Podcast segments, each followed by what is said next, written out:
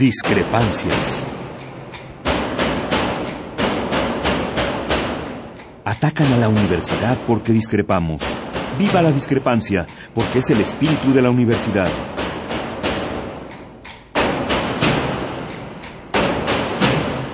Martes de Discrepancias. Conduce Miguel Ángel Velázquez.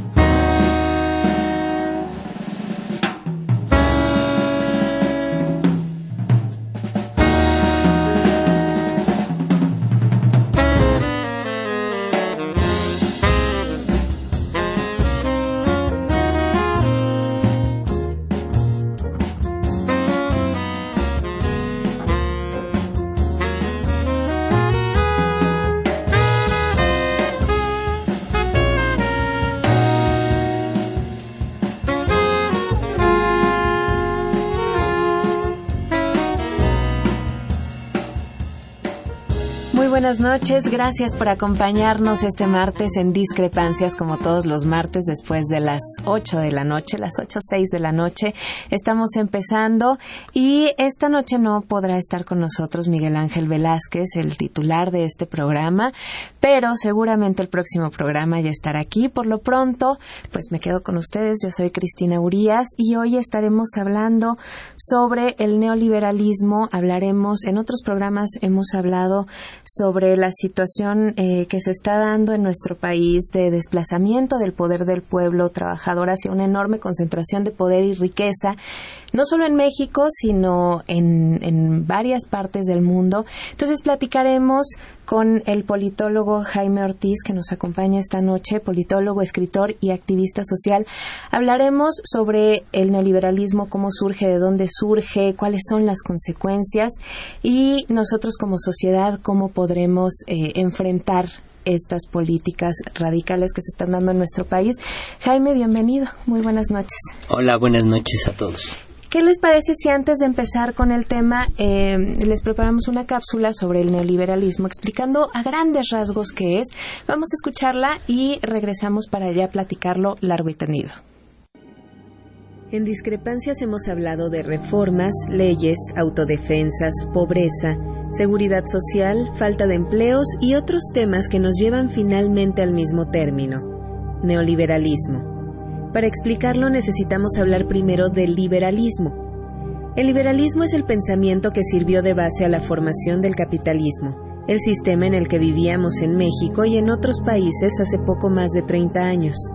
En el liberalismo la sociedad se divide en clases.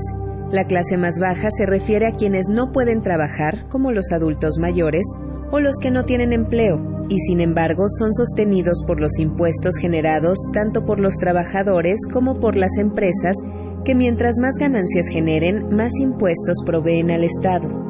El Estado a su vez utiliza estos impuestos en servicios de salud pública, pensiones, escuelas públicas, parques públicos y en general una red de seguridad social.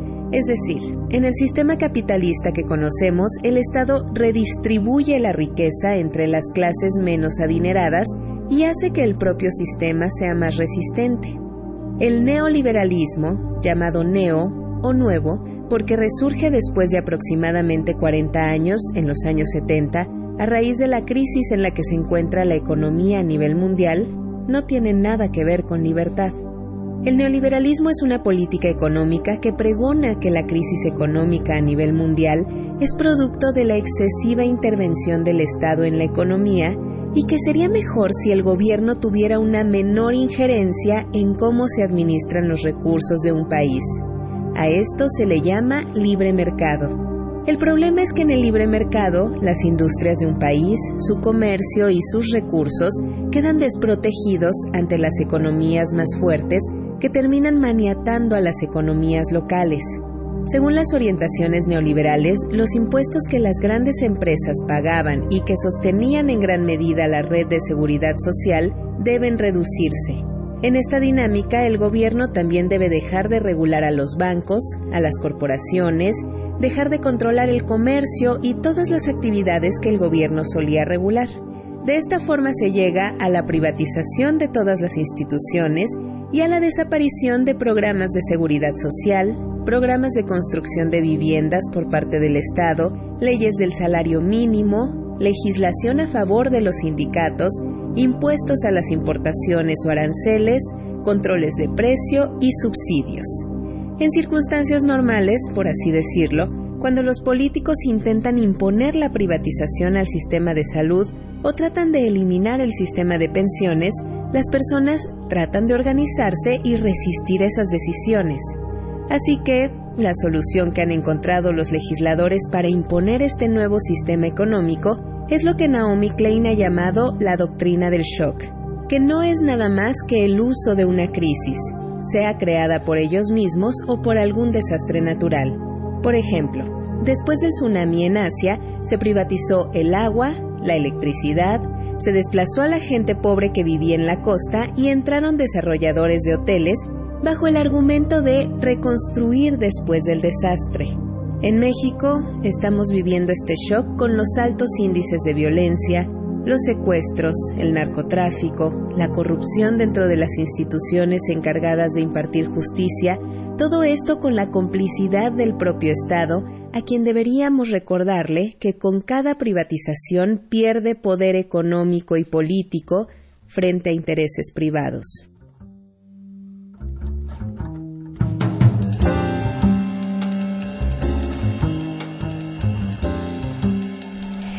Estamos en discrepancias esta noche de martes. Les recuerdo nuestro teléfono en cabina 55 36 89 89, la sin costo 01 800 50 52 688. Como les decía, está con nosotros Jaime, Jaime Ortiz, politólogo, escritor y activista social. Jaime, antes de empezar con nuestro tema sobre el neoliberalismo, platícanos un poco más qué has hecho en este asunto de la política y de la y de lo social. Bueno, básicamente mi carrera profesional empieza, yo trabajo en la Secretaría de Salud en planificación familiar, ahí es donde hago la, primera parte y estuve como responsable, como jefe de departamento de impresos, una, una gran experiencia. Y de ahí me muevo hacia la iniciativa privada, trabajo en Editorial Posada en su tiempo pues más importante, ¿no? Ahí cuando le editábamos al maestro Rius, cuando sacamos el Chahuiscle, ¿no? el Chamuco, revistas que luego se movieron a otras editoriales.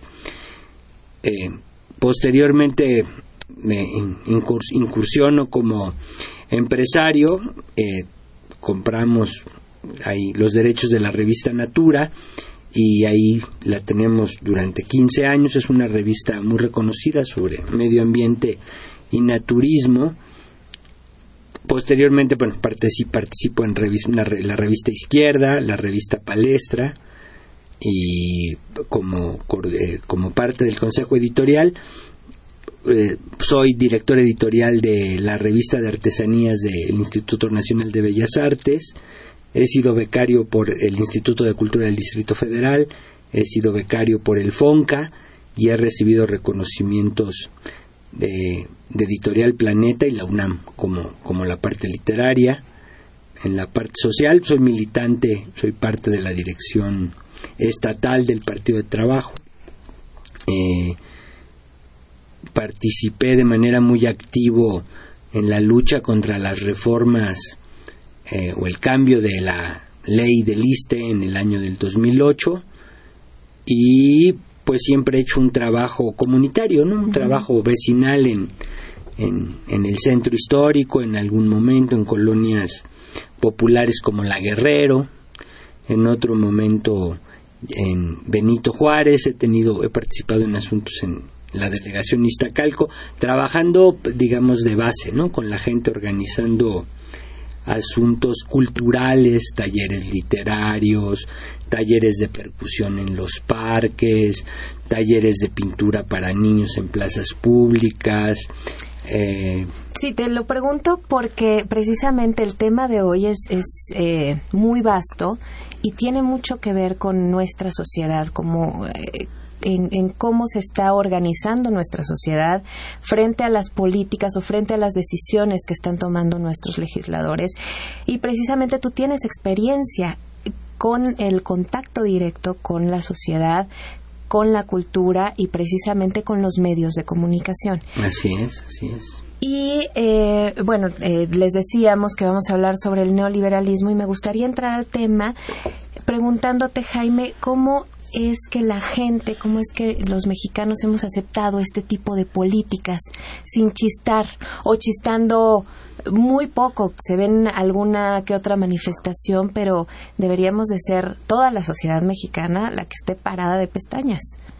Sí, bueno, yo, yo sostengo que básicamente nos han engañado como sociedad. O sea, el neoliberalismo ha sido, el neoliberalismo es un modelo de desarrollo económico que viene a sustituir el, el keynesianismo, donde también, sin dejar de ser capitalismo, el Estado tiene una eh, rige, digamos, de alguna manera la economía de los países. El neoliberalismo lo que hace es reducir el Estado a su mínima expresión y permitir que el mercado lo, lo regule todo, ¿no? Este, y bueno, el mercado es feroz, ¿no? Porque el mercado son las empresas y, aquí se trata de tener ganancias.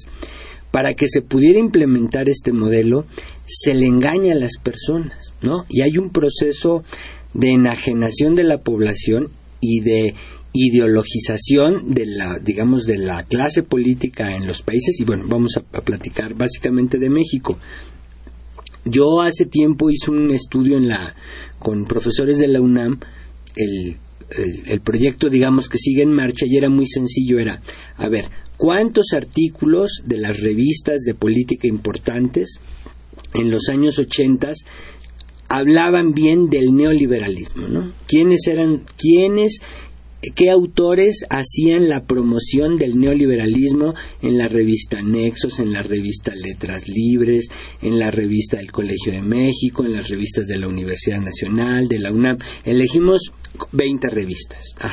Y entonces nos damos cuenta que desde que llega Miguel de la Madrid se empiezan a multiplicar estos autores. Entonces leíamos, decía, a ver, este está a favor, este está en contra, de los que hablaban al respecto. Lo que hace eh, los grupos en el poder, eh, digamos, conocidos en ese momento como los Chicago Boys, que es, digamos, la universidad donde se gesta ideológicamente este asunto, cómo se va a difundir por todo el mundo, estos periodistas, digamos los intelectuales orgánicos del poder, se les pide que hablen bien del neoliberalismo.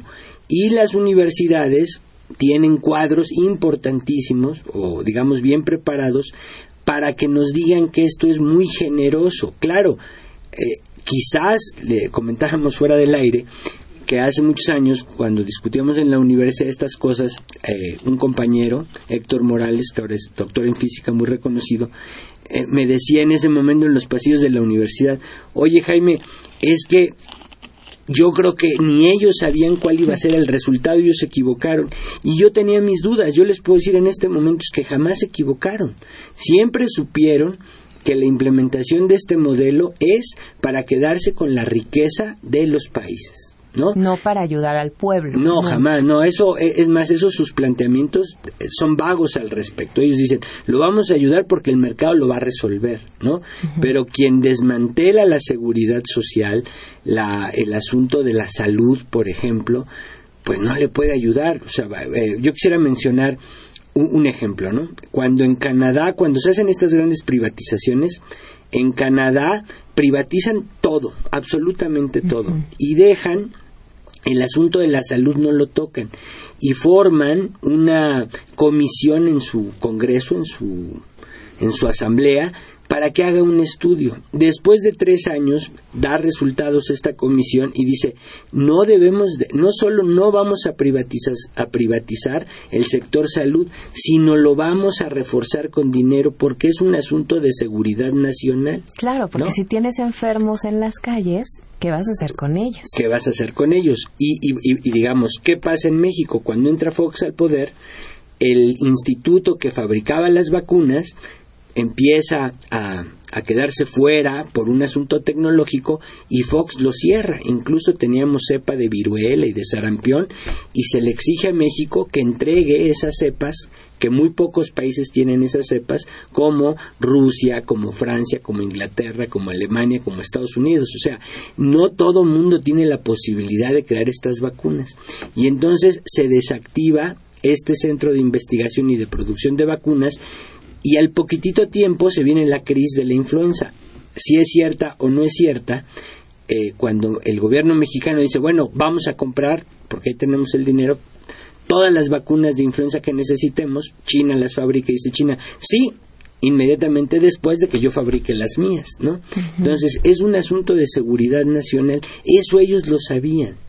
¿No? Es como el asunto de la autosuficiencia alimentaria, ¿no? Ese es otro tema todos los países de primer orden producen todos sus alimentos.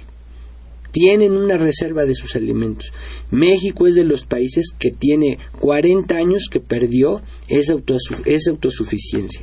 En algún momento en la Cámara de Diputados, recuerdo muy bien a los diputados panistas, que ellos entendían por autosuficiencia alimentaria tener el dinero suficiente para, comprarlo. Bueno, si teniendo las tierras y, y el espacio y el agua y ¿cómo no podemos eh, solventar nuestra, nuestro propio alimento? Claro, y entonces se, desplaza el dólar y entonces ese, dinero que tenías en la reserva destinado para eso resulta que ya no te alcanza. Es un asunto de soberanía. ¿no? El asunto de la salud, el asunto de los alimentos. El mercado va a funcionar siempre y cuando te lo quieran vender. Si en algún momento no te lo quieren vender, pues aunque tengas el dinero, y eso tiene que ver con los alimentos, eso tiene que ver con la salud. Por eso, y digamos, hacemos un paréntesis, seguro llegaremos, es este asunto de los, de los eh, alimentos transgénicos, ¿no? Eh, o de las producciones transgénicas. Yo hace un par de años estuve en una población de Michoacán que cultiva tulipán. Y entonces la semilla de ese tulipán que digamos que está aclimatado a una región como la de Michoacán, son semillas mulas. ¿Qué es una semilla mula? Una semilla mula es aquella que germina, pero el producto que da ya no produce semillas. Entonces yo cada vez que voy a sembrar tulipán tengo que comprar esas semillas que son transgénicas que me vende una empresa holandesa. Yo no puedo sembrar Imagínense ese, ese, yo no puedo obtener semillas y luego sembrarlas. Es, digamos, estas empresas lo que quieren hacer es que sucede exactamente lo mismo con el maíz, con el trigo, con el sorgo. claro, donde cada vez que yo necesite cultivar, vaya y compre esas semillas. A determinada a, empresa. determinada empresa, en este caso Monsanto. ¿no? O sea, no es solo que lleguen las empresas, ya sean nacionales o extranjeras, que lleguen a derribar a los pequeños empresarios. No solo es eso el, neoliberalismo, sino también es acaparar Sí, es el asunto del monopolio, claro. En términos reales es el monopolio. Ellos dicen que es la libre competencia, pero eso tampoco es cierto. ¿Quién compite con quién? ¿Cómo puedes competir? Entonces, a ver, quisiera, quisiera retomar el asunto de cómo sucede. Bueno, en este, les decía, en estas revistas, digamos que quienes deciden que se debe de implementar el neoliberalismo en el mundo prepara sus cuadros y esos cuadros van a hacer que todo suene muy bonito y cada vez que no suceda, van a decir que son fallas en el mercado. En todas las universidades se cambian los planes de estudio. Todas las materias que podían discutir eh, asuntos, por ejemplo, el marxismo eh, o teoría crítica de la historia, se van desplazando, dejan algunos, porque no pueden, eh, digamos, quitar a, todos, pero dejan de ser materias de las carreras para pasar a ser optativas. Toda esta eh, educación que podría formar opositores al nuevo sistema son desplazadas. En todas las revistas, en todos los diarios, en todos los periódicos, se van alineando al, al nuevo estatus hasta llegar a lo que tenemos ahora, ¿no? Donde tenemos una televisora que no cuestiona en absoluto este tipo de medidas, como son la reforma energética, que es parte de la reforma eléctrica, la reforma petrolera, los cambios a las leyes de seguridad social, las leyes de educación que no tienen que ver con la educación, que son leyes más bien este reformas laborales a los trabajadores de la educación, etcétera, etcétera. Entonces, tú con los medios de comunicación haces que las personas o el grueso de la población no se entere realmente de lo que está pasando. Es un proceso de alienación, ¿no? Tal cual, y esto va acompañado de, eh, digamos, como de muchas cosas. Eh, fuera del aire platicábamos, ¿no? ¿Cómo es posible que, existe, que esté tan difundido o, o sea tan general este asunto que dice que el mundo está dividido entre ganadores y perdedores dependiendo de tu ingreso, ¿no? Y entonces para ser ganador tú vas a hacerte de todos los medios para ser ganador, hacer trampa, robar, participar con el crimen organizado, sobornar para tener las licitaciones de otra empresa. Y el perdedor, pues normalmente va a ser el honesto, ¿no? O, en este sentido, el que, el que no va a hacer trampa. Eso del que no tranza no avanza. El que no tranza no avanza, así es, ¿no? Pero es un proceso que va permeando, pero tiene que ver con el consumo. Tú no eres si no consumes. Tú no eres si no tienes. ¿no? No importa tener zapatos, tú tienes que tener 30 zapatos y luego tienes que tener 30 zapatos de tales marcas y tienes que haber comprado esas marcas en tales almacenes porque eso es lo que te da estatus. O en tal fecha que fue cuando salieron al mercado. O en tal fecha que es cuando salieron al mercado. ¿Qué te parece Jaime si vamos a una pausa musical? Regresamos en un momento y regresamos para platicar sobre este asunto del consumo y más sobre el neoliberalismo. Estamos en discrepancias, nuestro teléfono en cabina 55 36 89 89, Nada sin costo 01 800 50 52 688. Regresamos.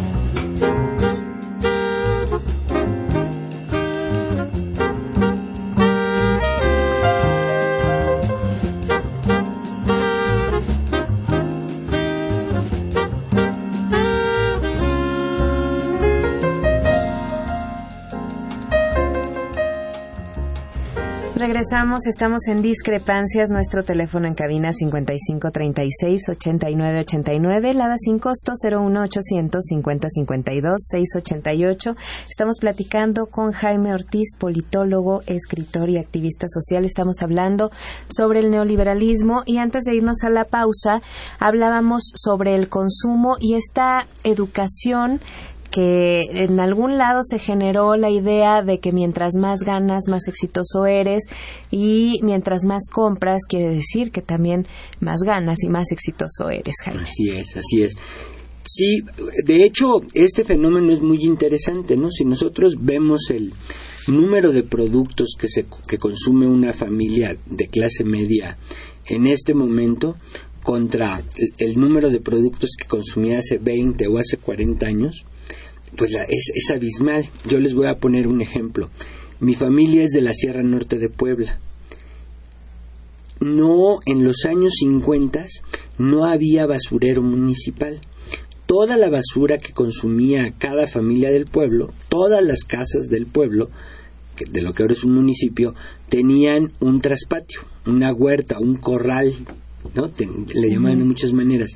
Y ahí tenían un sitio donde enterraban la basura orgánica y la que no era orgánica la quemaban. Así es como, e, ese era el manejo que se tenía de la basura.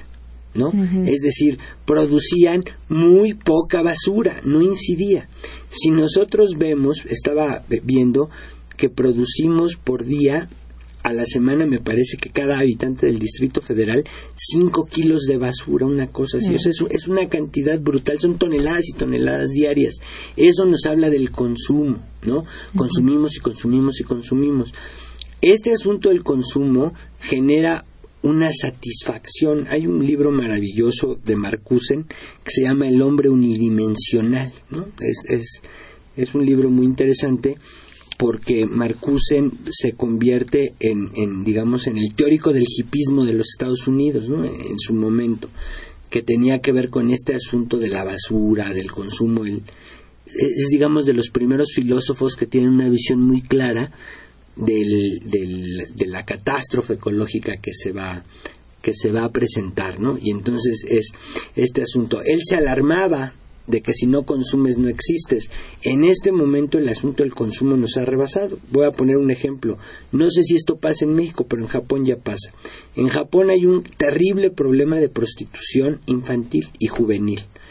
Pero ya, pero no viene de las clases trabajadoras, viene de las clases medias y es una prostitución donde no se le paga dinero por los favores sexuales a estos adolescentes, sino se les paga con tecnología. Se les da un mm. iPhone, se les da un iPad, se les da este, determinada cantidad de megas para que puedan navegar, etcétera, etcétera. Ese es un fenómeno novedosísimo, donde el proceso de enajenación ya llegó a ese punto. ¿no? es, ah, es prostituirse para tener tus eh, aparatos tecnológicos. Así es, así es, porque los padres le dicen, no, pues si no te portas bien, yo no te lo compro. A lo mejor sí te lo puedo comprar, pero yo no te lo compro. Entonces el niño, ah, no, o, la joven o el joven, no importa, no me lo compres. Y él va y lo cambia con un favor sexual. E, ese ya es un, un problema serio allá, ¿no? pero eh, en este asunto del neoliberalismo, ¿te dejan dinero para comprar? Ahora que lo estamos viendo aquí en México, con la reforma sendaria, por ejemplo, con eh, la reforma energética, con la, el alza la gasolina, eh, la inflación y demás, sí te sí podemos continuar con este este sueño de comprar y comprar y comprar el, llamado sueño americano que de ahí surge no de, de, de los gringos surge esta idea de, del consumismo y demás Sí, hay, hay clases sociales en donde sí, digamos que hasta las clases medias entran en ese, digamos, en este proceso de consumo y están las tarjetas de crédito, ¿no? El crédito. Eh, donde está el crédito. Tú consumes y consumes y consumes y la, y la deuda sigue creciendo y creciendo y creciendo. Al final te das cuenta, bueno, que, que no tienes nada. Las clases populares entran a otros procesos, ¿no? El, digamos, el reciente el, problema que tenemos de violencia en el norte del país, en Michoacán, tiene que ver con eso. O sea, yo no tengo empleo y para poder tener acceso a consumir, entonces entro a eh, las filas del crimen organizado, ¿no? Y entonces eso me va a permitir a mí tener ese dinero, es decir, el consumo está antes que eso, es decir, es mejor participar en la delincuencia eh, organizada que ser un desempleado, es decir, un fracasado o un perdedor, ¿no? Entonces entro en ese proceso, eso facilita. Eh, en una conferencia y en Serapaz, alguna vez con con la directora discutíamos, ¿no? Es el, el, narcotráfico o la delincuencia organizada es abierta, ¿no? Tiene demanda, demanda a trabajadores. Y el trabajo, digamos, eh, legal, con prestaciones, expulsa trabajadores, ¿no? Entonces, mientras uno es inclusivo, el otro es exclusivo, ¿no? Y esto genera que, la gente entre a estos procesos, pero para obtener un dinero, pero es para consumir, no necesariamente es para el pan y esta historia bucólica de, las tortillas, exactamente, no, no, no, tiene que ver con la camioneta, tiene que ver con pagar prostitución, tiene que ver con comprarle una casa digna a la familia o a la mamá, etcétera, etcétera, pero es un asunto de consumo, ¿no? Tengo que tener un celular, tengo que tener una camioneta, tengo que tener un reloj, tengo que tener una esclava. Evidentemente, regionalmente el consumo se da de distinta manera, ¿no? Eh, por ahí tenía una amiga que me, me decía de una trabajadora doméstica que pidió un préstamo así para comprar, comprar un teléfono carísimo que ella no le podía comprar a su hija, ¿no? Entonces, pues estábamos todos sorprendidos de que le de, de porque la chica eh, digamos el, el argumento es que ella sería feliz si tuviera este aparato electrónico, ¿no? O sea, el objeto del deseo o el, el, el le llaman el fetiche, ¿no? Un producto se vuelve fetiche porque cuando yo lo tengo soy guapo o guapa o joven o me veo este sexoso, ¿no? Si tengo determinado traje, si tengo determinado celular, ahora es la tecnología, ¿no? Vamos a un café, a un restaurante, sobre todo de jóvenes, se sientan, sacan el celular y lo ponen en la mesa, ¿no? Y casi te dicen, y a ver, tú qué celular tienes, ¿no? Tiene, Este es el proceso de alienación del que hablas. Claro, claro. Y el cómo se introducen este tipo de políticas públicas en la mente de las personas. Claro, pues está en las televisoras todo el tiempo, todo el tiempo. Eh, yo siempre hago, hago un chiste, ¿no? Que llega un momento en que vemos México, pues es un país mestizo, donde prevalece el color moreno de piel, dependiendo de la región del país, pero digamos que es el, el promedio es un mestizaje, ¿no? Y en las televisoras, pues vemos gente con rasgos occidentalizados, con autos, con ropa de marca, ¿no? Llega el momento en que la gente, sobre todo las clases populares, ve tanto este patrón hasta que cree que son ellos. ¿No? Que él es como él y entonces merece a una chica como esa y para poder tener acceso a una chica como esa, pues entonces tengo que traer un traje de tal característica, tengo que traer un teléfono de tal característica, tengo que vivir en tal región de la ciudad, ¿no? Y entonces al final dejo de ser quien realmente soy. Fin. Entonces yo ya no pertenezco a una clase popular. Digo, en los hechos sí pertenezco, pero no, pero creo que estoy en otra clase social y que necesito los satisfactores de esa clase social porque para ser hay que parecer. ¿Eso te lleva a la no movilización? Eso te lleva a la no movilización, claro, claro, porque tú crees que eres parte de eso. Eh, o sea, un sector de la sociedad, otro sector de la sociedad evidentemente no lo considera así. Es decir, yo vamos a poner el ejemplo de, eh, de la reforma energética. Los legisladores de los partidos de izquierda se enteraron el lunes anterior al miércoles del contenido de la ley secundaria. O sea, tuvieron dos días para leer la ley no tuvieron tiempo para informar a sus votantes y a sus no votantes sobre el contenido de esa ley. O sea, pasó de comisiones y en dos días estaba en el Pleno de la Cámara de Diputados. Nada. Nada. Era imposible. Es decir, si ellos no se podían enterar, menos nosotros. Así es. Si el legislador de oposición no se entera, imagínense a alguien que estamos esperando que la noticia no la den por los noticieros de las televisiones abiertas. No, nunca pues no va a suceder, ¿no? Entonces, hay un proceso, eh, digamos, de, de, de, de, engaño. La información no nos llega. Cuando nos llega ya es demasiado tarde, De engaño o de omisión también, ¿no? pues la omisión en este caso es un asunto de engaño.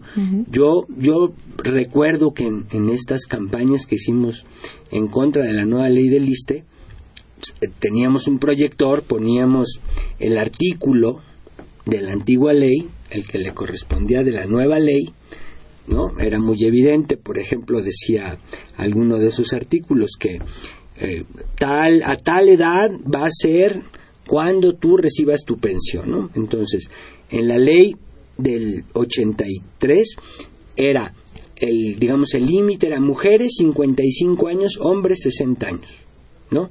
Y en la nueva ley decía hombres 65 años, mujeres 58 años, ¿no? A los hombres les, les, les dieron 5 años más de trabajo y a las mujeres 3.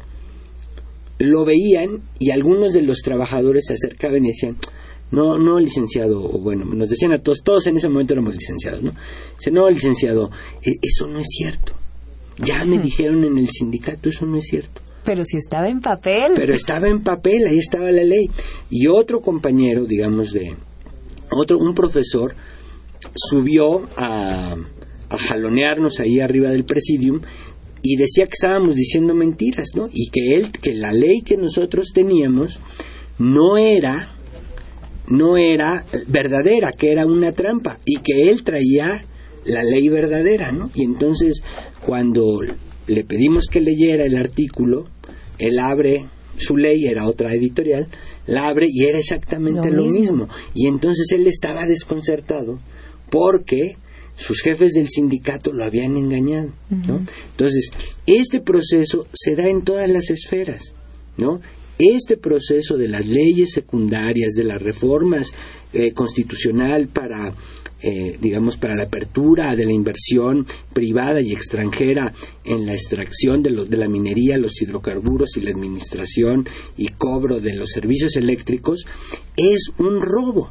¿No? Porque son grandes negocios que dejan mucho dinero y el gran capital los quiere para sí, ¿no? No para el gobierno las, las ganancias de esos las ganancias de esos grandes negocios no van a llegar a las arcas de la nación. Sí, no, nunca. Van a llegar a las empresas privadas. ¿Y qué onda con los ciudadanos, Jaime? Ya nos pusieron las reformas aquí en México, ya estamos viviendo la situación de violencia, de cambios en, en las leyes y demás, y ya no podemos hacer nada.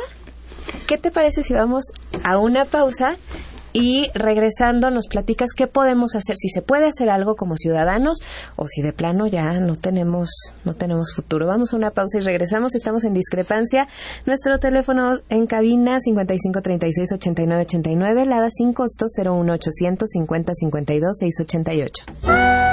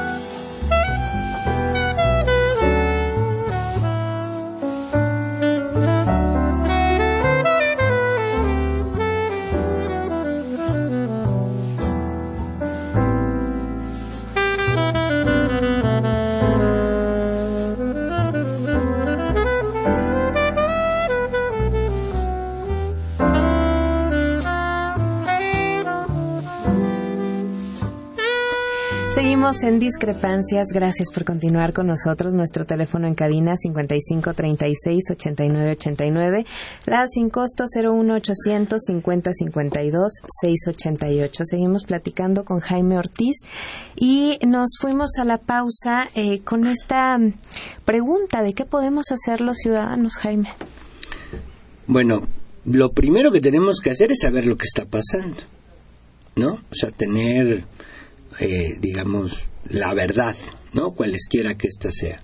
Saber qué implican las reformas, eh, saber qué implica eh, tener tal mayoría en el Congreso o tal otra mayoría en el Congreso. Voy a poner un, ejemplo muy, muy sencillo.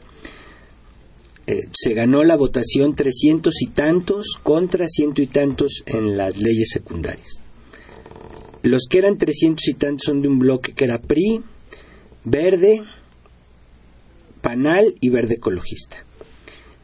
Ninguno de todos esos diputados federales le dijeron en sus campañas a los electores que ellos iban a, votar a favor de un cambio en la Constitución que permitiera que el Estado mexicano dejara de ser el rector en los temas energéticos, ¿no? Y sin embargo van y lo hacen. Entonces, pues tenemos un serio problema porque cuando nosotros le otorgamos el voto a un legislador, ese legislador ya no nos voltea a ver y entonces eh, digamos que se manda solo, ¿no? Cuando en términos teóricos él debiera de, de, mandar obedeciendo el mandato que los ciudadanos, es decir, sus votantes le dimos, ¿no?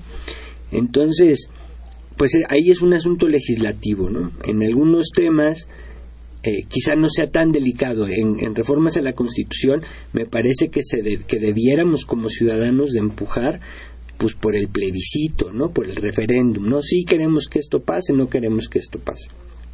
Digamos, ese es un camino eh, al respecto como de la práctica, pero ¿cómo llegar a esa conciencia de qué me conviene y no me conviene? Primero, estar informados. Segundo, organizarnos, pero organizarnos no necesariamente alrededor de un partido político o no necesariamente alrededor de un asunto ideológico determinado. Organizarnos en, asuntos claros, ¿no? Organizarnos con nuestros amigos, con nuestros vecinos, en mesitas de discusión, ¿no? Con algún tema. Eh, por ejemplo, eh, pues si eres profesor, pues echarle un ojo a la reforma educativa, ¿no? De una manera mucho más, mucho más clara.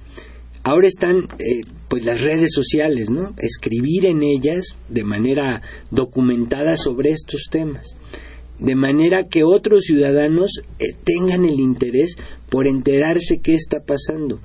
Yo pocas veces me siento más desconsolado que cuando en una mesa alguien me dice, híjole Jaime, la verdad es que de política yo a mí no me gusta y hasta me pone de malas, ¿no? Mm. Entonces dices, híjole, qué barbaridad. Este, que eso también es educación, ¿no? No. Yo desde niña he escuchado de, de política y de religión no se habla porque nunca nunca acabas bien, ¿no? Pues que se hable y que se discuta. Sí, pues claro. Es algo que nos, que nos perjudica o nos puede beneficiar. Así es, eso es a todos. Entonces, primero no tener temor a platicar, sobre todo con la gente cercana en estos temas. La otra es eh, votar, ¿no? Eh, hay una crisis en el sistema político mexicano. Yo me sorprende, creo que tienen mucha razón las personas que dicen eh, que los partidos tienen mucha gente que va por un negocio, que los partidos, etcétera, etcétera. Yo, algo de lo que siempre hemos discutido es, a ver, tienes a los medios de comunicación. Hay un grupo que sí va a votar por eh, digamos, políticas de derecha, para decirlo como es. Y hay otro grupo que de todas maneras va a votar por políticas de izquierda. Eh, en el caso concreto, digamos, es el asunto de la reforma energética, ¿no? Los que quieren que se privatice y los que no quieren que se privatice. Y hay una franja que está en medio, que digamos no tiene este interés de pertenecer a una ideología. Eso me parece que está bien.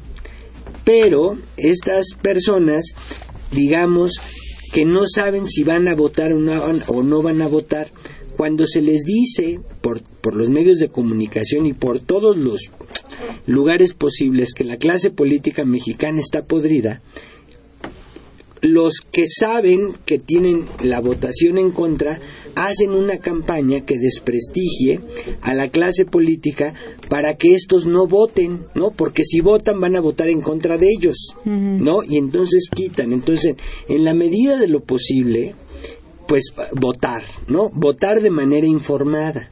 Yo creo que eso es muy importante. Cuando tenemos esa digamos esa oportunidad, ¿no? Decía Locke ahí por el siglo 17, 18, 17, 18, ahorita no recuerdo bien eh, la fecha, decía eh, al respecto de los ingleses, los ingleses el único día en que son libres es el día que votan. Porque una vez que votan, pues ya le dieron su poder, ¿no? Su soberanía se la ceden, pues al legislador. Entonces, pero en algunas, en algunos temas y en algunos contextos, aprovechar esa, esa democracia indirecta, imperfecta, pero lo que sí es que en la medida en que nosotros participemos activamente, en nuestra comunidad es como vamos a avanzar, pero no pensar solamente en ir a meetings o en ir a marchas o en inscribirse a un partido político.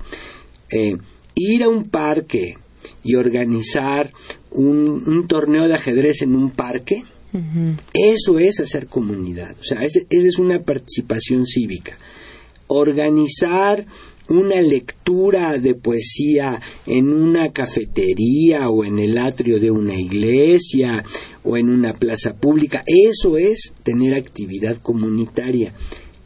Una vez que se dan esta, esta participación comunitaria es cuando el ciudadano puede entrar a discutir esos, esos temas importantes. ¿no? no todo el mundo tiene la misma formación. Es desentrañar todas estas ideas que nos han sido introyectadas en la televisión durante toda nuestra vida. Quienes tenemos alrededor de los 40 años, pues ya empezamos a crecer con la televisión en todas las habitaciones de nuestra casa. Es decir, había televisión en la cocina, había televisión en la sala, había televisión en las recámaras. Toda esa información primero la tenemos que retirar. La, la mejor manera es a partir de la educación. Reeducarnos. Reeducarnos y asistir a, las, a las escuelas, a las universidades, a las preparatorias. Entonces, para poder tener una participación cívica, ya no digamos, eh, lo político es secundario, cívico, es tener ese contacto con los vecinos. ¿Quiénes sabemos quiénes viven en nuestro edificio? ¿Quiénes viven en nuestro condominio? ¿Quiénes viven en nuestra colonia? Nos tenemos que conocer porque ahí sí se ve directamente el beneficio. Es decir, si nos organizamos para que pongan una luminaria que está pagado por el lugar donde pasan nuestras familias, ¿no? Estamos haciendo comunidad. Esa es una decisión inmediata. ¿No? Si somos capaces de, que, eh, de hacer la gestión para que la delegación vaya y desasolve la coladera que se inunda y que pasamos todos y nos echa a perder los calcetines y los zapatos cada vez, o el bache, ¿no? O el camino del metro a nuestras casas, ¿no? Que haya una patrulla, que haya policía cuando ya es más tarde, etcétera, etcétera. Esa es la gestión. No, lo que sucede normalmente es que esperamos que otro haga esa tarea. ¿No? Cuando es nuestra responsabilidad. Cuando es nuestra responsabilidad, porque por ahí van a pasar nuestros hijos, por ahí van a pasar nuestras parejas, nuestras mujeres, las parejas de, de quien sea, ¿no? Es una participación que no nos dé flojera. ¿No? Y entonces uno se acostumbra a este diálogo, ¿no? Con el vecino, ¿no? Y además ejerce expresión para que el dinero que está destinado precisamente a los baches o al, a la luz pública o a los parques y demás se destine realmente a eso.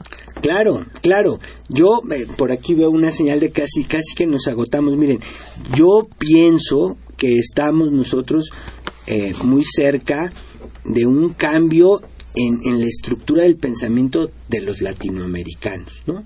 En Sudamérica el neoliberalismo ha tenido un freno, está Argentina, está Brasil, está Venezuela, están varios ejemplos. Esta es una revolución de las ideas y esto se consigue a partir de clubs, ¿no? Eh, la revolución francesa se genera a partir de clubs. La gente se reunía en, en un club a discutir ese tema, ¿no? Qué es lo que nos está pasando, ¿no? Y entonces invitar, pues, a alguien que sepa más del tema, pero sí participar, o sea, lo que... Eh, eh, a manera de tertulia, bueno, está el la famosa historia del cura Hidalgo, ¿no? En las tertulias en, en San Miguel Allende, ¿no? Entonces, participar en estos eventos, tener, sentarnos a la mesa con los amigos y dedicarle un tiempo a, intercambiar ideas, ¿no? Y, y, cómo podemos mejorar cómo nuestra podemos comunidad mejorar nuestra comunidad por lo pronto por lo pronto y eso evidentemente nos va a llevar pues a ir a esferas este mayores, ¿no? Primero nuestra calle, luego nuestra colonia, luego nuestra ciudad, ¿no? Y, y, entonces, digamos, por decirlo de alguna manera, agarrar callo para las grandes discusiones de este país. Claro. ¿No? Vamos a, tenemos llamadas de ustedes. Julián Carrillo nos llamó de Metepec. Dice, ¿quiénes son los que controlan el tráfico de personas, drogas, armas? Pista es tricolor y está manejado por Salinas.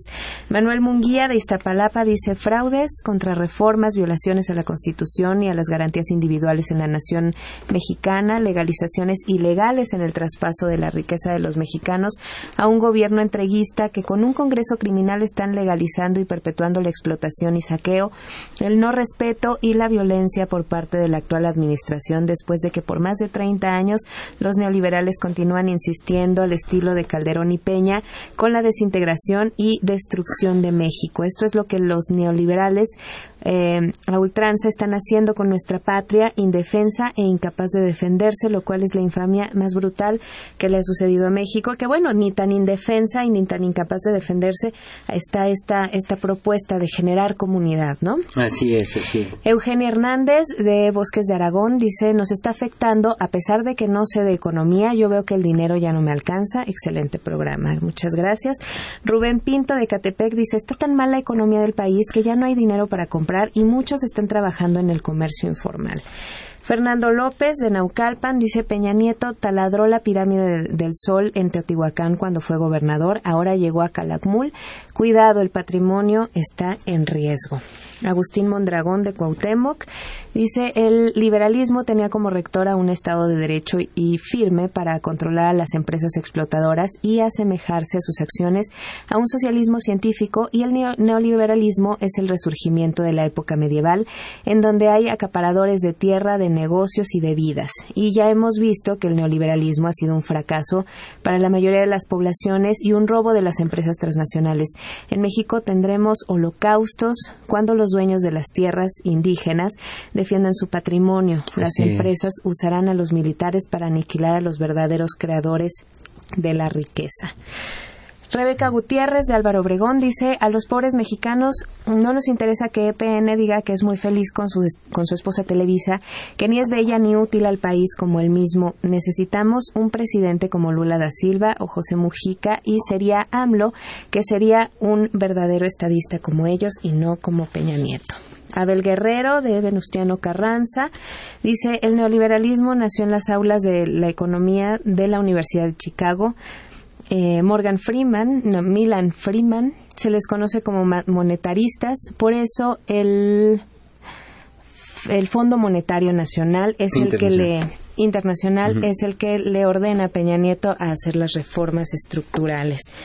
Jesús Hernández de Nezahualcóyotl, lo que podemos hacer es aprender a cultivar nuestros propios alimentos. Hay que aprender a ser productivos. También esa es una buena idea. Everardo López de Coyoacán, diseño, doña Cristina, la situación del mundo actual, como lo dice la ah, perdón, la, la ratera Ronda Rhodes, perdón, no entiendo esto, se debe a que impera el reinado de Satanás que representan los asesinos de saco y corbata como Obama, Benjamín Netanyahu y EPN. Bueno, pues se nos ha acabado el tiempo en discrepancias. Jaime Ortiz, muchas gracias por habernos acompañado esta noche y gracias por darnos pues un poco de, de futuro, ¿no? gracias, Cristina. Muchas gracias a ustedes por acompañarnos. Estuvimos con ustedes este martes de discrepancias. Humberto Sánchez Castrejón en los controles técnicos, Mariana Cerón en la asistencia de producción y Baltasar Domínguez en la producción. Yo soy Cristina Urias. Los esperamos el próximo martes, seguramente ya con Miguel Ángel Velázquez, aquí en Discrepancias. Muy buenas noches.